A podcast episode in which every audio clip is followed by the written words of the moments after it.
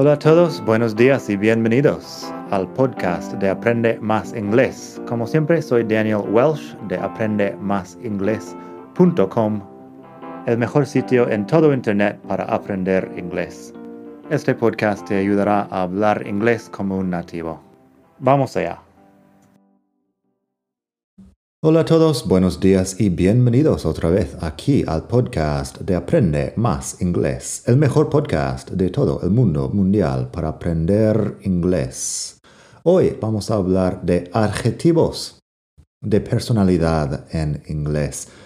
Tenemos ya algunos capítulos del podcast sobre los adjetivos, pero esta vez vamos a hablar de cómo describir las personalidades de las personas pásate por madridingles.net barra 171, porque estamos en el capítulo 171, y ahí tienes los ejemplos. Eso es madridingles.net barra 171.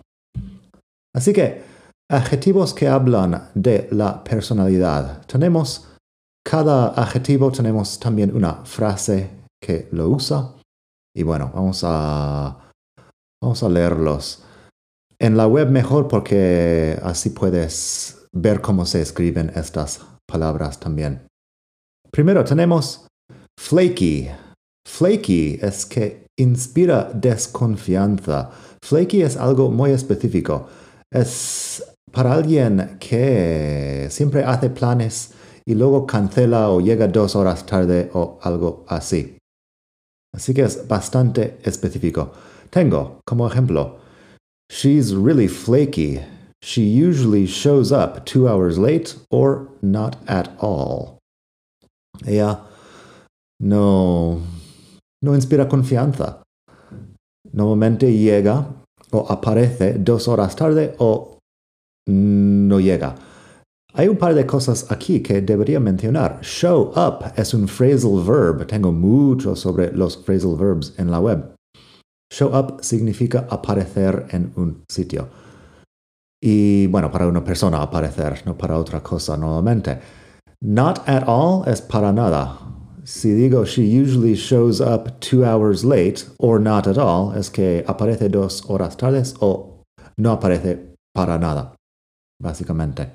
Así que eso, she's really flaky. She usually shows up two hours late or not at all. Esos van por pares opuestos, así que lo contrario de flaky podría ser algo como dependable. También tenemos trustworthy. Trustworthy, bueno, confianza es trusty. Trustworthy es digno de confianza, literalmente. La frase en todo caso es con dependable. He's very dependable. He's always there when you, when you need him. Él es muy fiable, siempre está ahí cuando lo necesitas. Como dije, es lo contrario de flaky. He's very dependable. He's always there when you need him.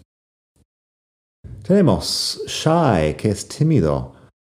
También existe timid en inglés, pero shy es un poco más común, menos formal. He's a bit shy. He doesn't like small talk.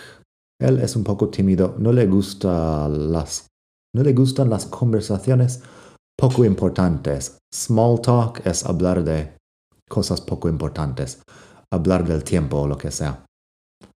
Lo contrario de shy es outgoing, outgoing, talkative, extroverted. Tenemos bastante, bueno, tenemos sinónimos siempre para hablar de, de las personas. Así que outgoing es La frase, she's quite outgoing. She talks to everyone at parties. Ella es muy extrovertida, sociable, muy sociable. Siempre habla con todo el mundo en las fiestas. She's quite outgoing. She talks to everyone at parties. Luego tenemos lazy, que es perezoso. He's so lazy, he just plays video games all day. So lazy, I utilizo so para dar énfasis. He's so lazy. He just plays video games all day. Es tan perezoso, solo juega a los videojuegos todo el día. Luego, lo contrario es hardworking. Hardworking es trabajador. En inglés tenemos la palabra worker, que es un obrero, bueno, un trabajador, pero más bien en el sentido de un obrero, no en el sentido de alguien que trabaja mucho necesariamente. Así que she's extremely hardworking. Last I heard, she had three jobs. Ella es muy trabajadora. Uh, la última vez que oí algo es que tenía tres trabajos. She's extremely hardworking. Last I heard, she had three jobs. Como siempre, bueno, en castellano si hablamos de una chica, la chica es trabajadora. En inglés, hardworking no tiene género, es igual para hombres y mujeres. Luego tenemos adventurous. Adventurous, que es aventurero. He's really adventurous. He's always trying new things. Él es muy aventurero, siempre está probando cosas nuevas. He's really adventurous, he's always trying new things. Luego tenemos lo contrario, que es cautious. Cautious es cauteloso. Fíjate en la pronunciación cautious. Se escribe con la T en medio. C-A-U-T-I-O-U-S es la forma de escribirlo. Cautious. Pero la T a veces en inglés suena como si fuera SH, shh, cautious. Tenemos un par de ejemplos más. Patient de paciente, election de elección, elecciones posiblemente, cautious, que es cauteloso.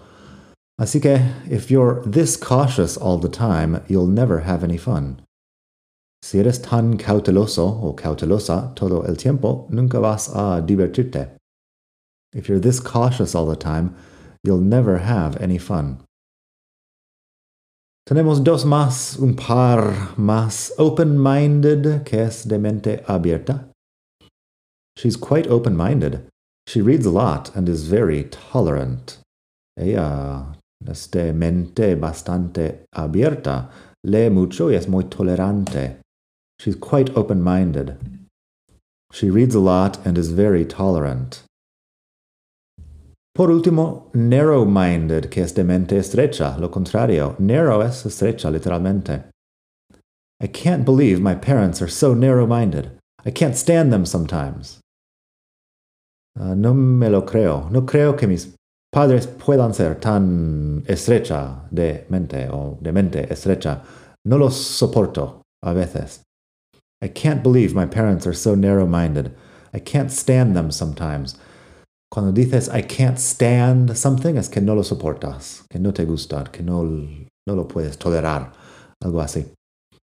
Así que eso, como siempre, tienes mucho más en la web madridingles.net barra 171. Ahí también tienes un enlace para comprar mi libro, Vocabulario en inglés, guía práctica. Está en Amazon, en España, en Estados Unidos, en otros países de Europa y se supone por bastante... En muchos sitios de América también lo puedes encontrar dependiendo de si Amazon llega a tu país. Pero tienes ahí el enlace, se llama vocabulario en inglés, guía práctica y tiene muchísimo vocabulario para hablar de temas diferentes. Así que nada, espero que te haya gustado esta lección y hasta pronto. Bye.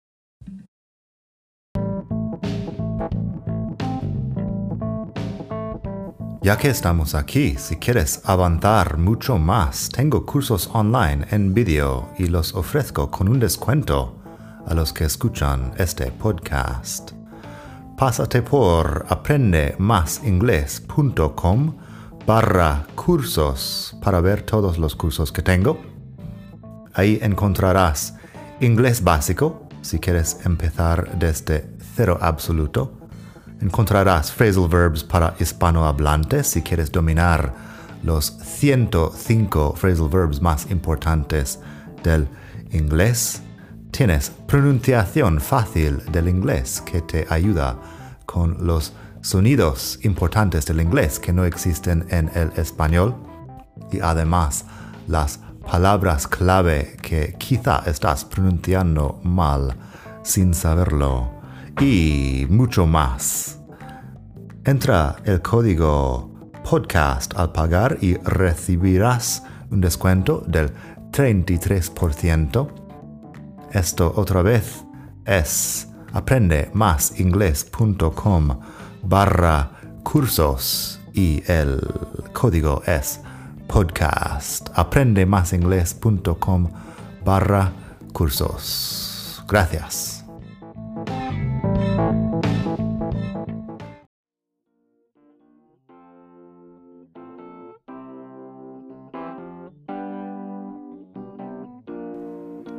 Gracias por escuchar. Como siempre puedes pasar por mi web aprendemasingles.com. Para mucho más tengo vocabulario, expresiones para hablar, phrasal verbs, gramática, pronunciación y mucho más en la web. Nada más por hoy. Espero que pases un muy buen día. Hasta la próxima.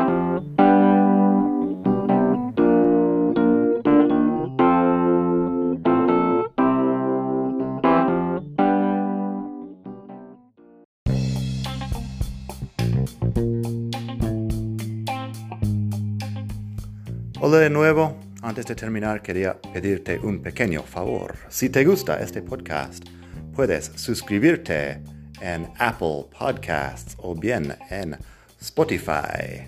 Hay también la posibilidad de hacer una reseña ahí en Apple si estás escuchando eso en el iPhone. Y estas cosas ayudan mucho a dar visibilidad al podcast. Si quieres ver más sitios donde escuchar, los tienes en madridingles.net barra podcast. Eso te lleva a la página donde ves todas las aplicaciones que puedes usar para escuchar.